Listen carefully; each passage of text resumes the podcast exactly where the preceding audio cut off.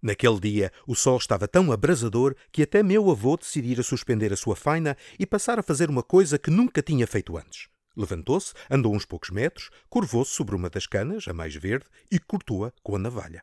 Não sabia o que seria, mas não perguntei para não quebrar o encanto. Seus gestos eram certeiros, como se não fizesse outra coisa na vida senão executar com precisão pequenos recortes numa cana verde. Cortou primeiro um segmento, para aí com um palmo, depois um pequeno orifício entalhado. Tinham-se passado alguns minutos sem palavras.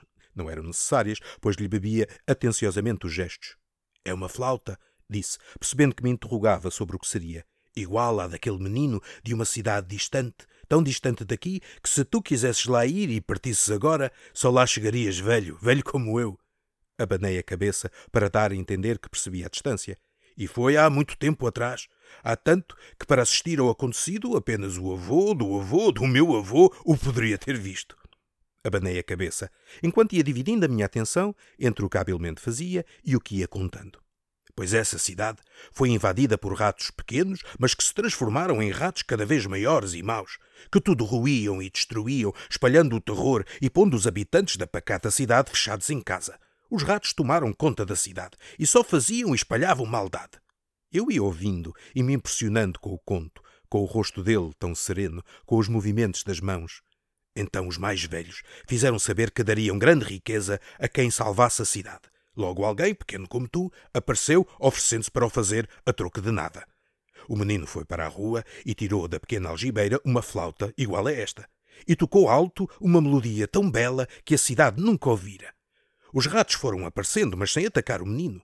Quando a praça estava pejada de ratos, o menino foi andando e tocando, tocando e andando, e os ratos atrás dele, como que encantados pela melodia que o menino ia tirando daquele pequeno instrumento.